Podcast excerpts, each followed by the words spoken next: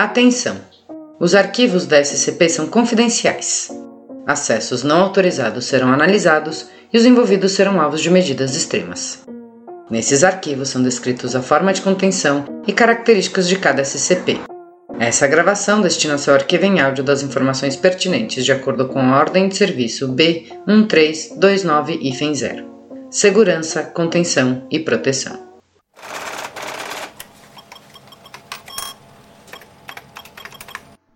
Transcrição do item número SCP-003, a placa-mãe biológica.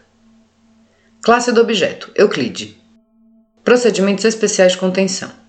A SCP-003 deve ser mantida em uma temperatura constante não menor que 35 graus e idealmente mantida acima dos 100 graus Celsius. Não é permitido a qualquer organismo vivo multicelular da categoria de complexidade 4 ou maior ter contato com a SCP-003. Caso haja uma falha total no fornecimento de energia, se a SCP-003 começar a crescer em massa, agentes designados devem iniciar um contato de pele com a SCP-003 em FEM1. Idealmente, agentes podem usar sua temperatura corporal para que a SCP-003 e FEM1 retorne a uma temperatura acima da crítica. Entretanto, o contato com a pele deve ser mantido mesmo no evento da SCP-003 atingir a temperatura de ativação, durando o mínimo até que o SCP-003 e FEM1 avance totalmente para seu segundo estágio de crescimento. Agentes que adentrarem na área de contenção da SCP-003 devem antes ser testados para parasitas da categoria de complexidade 4 ou maior e esterilizados caso tais organismos estejam presentes. Todos os agentes que tiverem contato físico com SCP-003 em FEM1 devem imediatamente se dirigir à esterilização. A SCP-003 em FEM1 não deve ser removida da SCP-003 e FEM2 exceto em casos de procedimentos de emergências detalhados anteriormente. Qualquer mudança significativa na atividade única da SCP-003 e FEM2, incluindo padrão, frequência ou cor, deve ser relatada até 3 horas da ocorrência.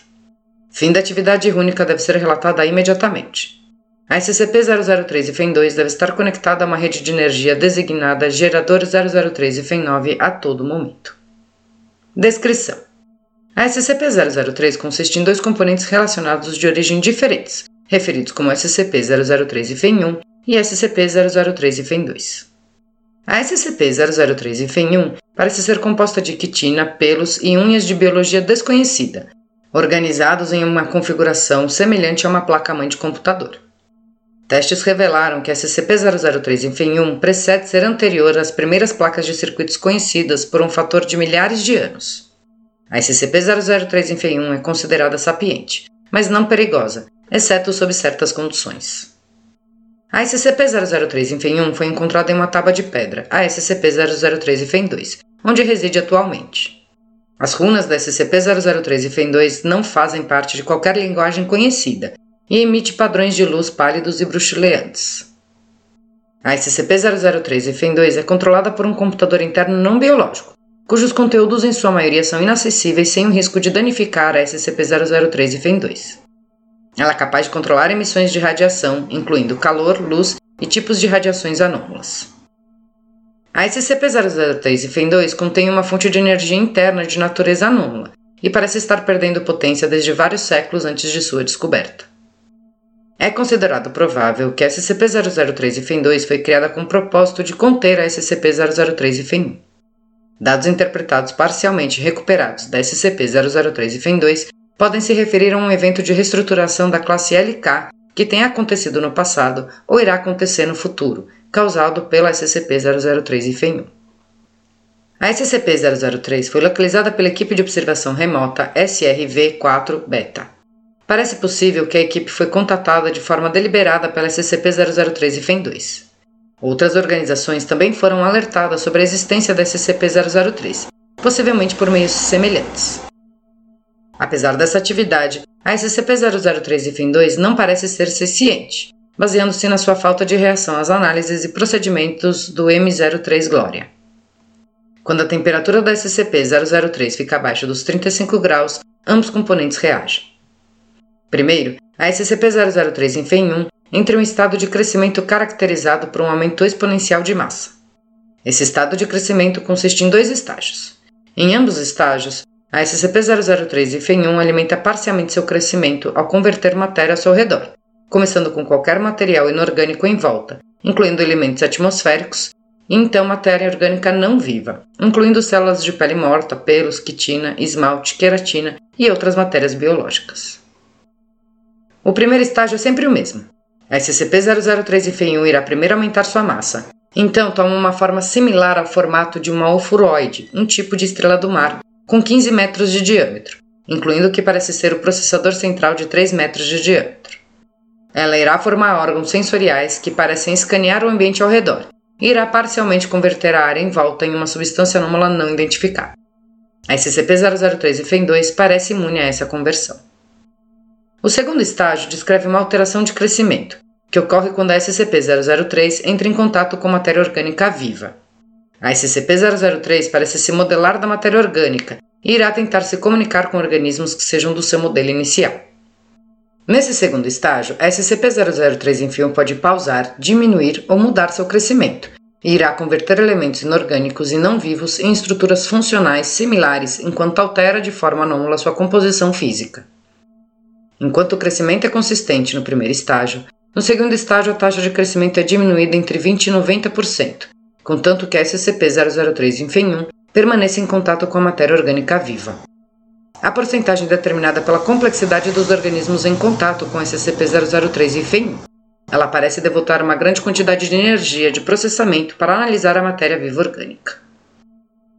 Durante cada um dos estágios de crescimento da SCP-003 e FEM-1, a SCP-003 e FEM-2 libera raios de radiação que inibe temporariamente o crescimento da SCP-003 e FEM-1, ou reverte seu crescimento quando a temperatura da SCP-003 e FEM-1 sobe acima de 100 graus Celsius.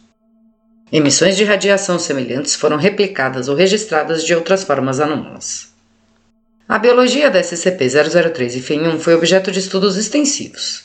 Elementos significativos foram identificados semelhantes aos SCPs 1512 e 2756, os dois últimos dos quais não há menores conexões confirmadas com SCP-003 e FEM1, e nenhuma conexão entre eles, sendo que nenhum deles é totalmente compreendido. Tecnicamente, ainda menos que a SCP-003, graças à extensa pesquisa interdisciplinar nos objetos que a compõem. Até esta data, nenhuma análise convincente foi apresentada que explique de forma satisfatória a conexão da SCP-003 e FIN-1 com esses ou outros objetos SCPs, nem sua conexão com a tecnologia moderna, além da aparência e potencial mimetismo através de um mecanismo desconhecido. Adendos. 003 e FIN-1 Agindo como base em informações coletadas de análises linguísticas das runas da SCP-003 e FEM2 e análises de dados comparativos, a equipe de pesquisa M03 Glória conseguiu estabelecer um link entre a SCP-003 e para análise de funcionalidades. A SCP-003 em FEM1 deve agora ser considerada senciente e deve ser mantida a pelo menos um quilômetro do e do subproduto resultante a todo momento. 003 e FEM2. A perda de energia da SCP-003 e FEM2 foi exacerbada pelos procedimentos realizados pelo M03 Glória. Pelas ordens do O5 e FEM10, a M03 Glória irá continuar os procedimentos. 003 e FEM3. Durante os procedimentos M03 Glória, a SCP-003 e FEM1 dobra sua massa e começa um rápido crescimento estrutural. Imediatamente se elevou de volta a temperatura para 100 graus. O crescimento e aumento de massa da SCP-003 e FEM1 continuou por 9 minutos e 6 segundos, ponto em que um pico de radiação sustentado foi produzido pela SCP-003 e FEM2. Em resposta, a SCP-003 e FEM1 voltou ao seu estado normal em 3 minutos e 39 segundos. A massa formada se dissolveu em um resíduo empoeirado, que foi coletado para análise.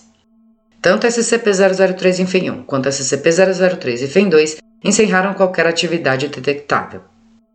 A SCP-003 e FEM2 não retomou sua atividade até ser conectada a uma fonte de energia externa.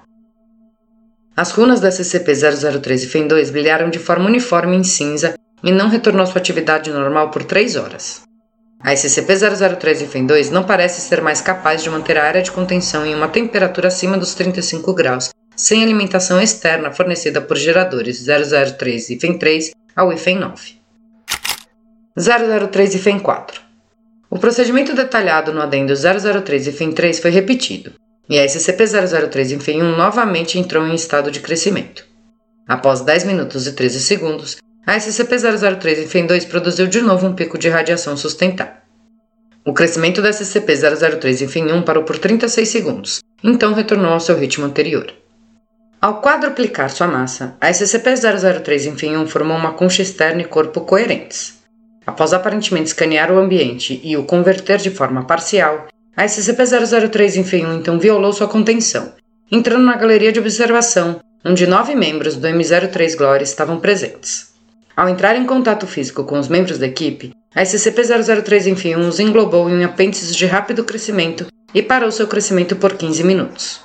A SCP-003 enfim 1 então voltou a crescer e rearrumou as partes componentes do centro de sua forma na forma de um humanoide de 3 metros de altura, com os tentáculos periféricos mudando para a extrusão principalmente de cabelo e coluna vertebral recém-formados da SCP-003 em FEM1. Ela então produziu vocalizações rudimentares em uma aparente tentativa inicial de se comunicar com os pesquisadores.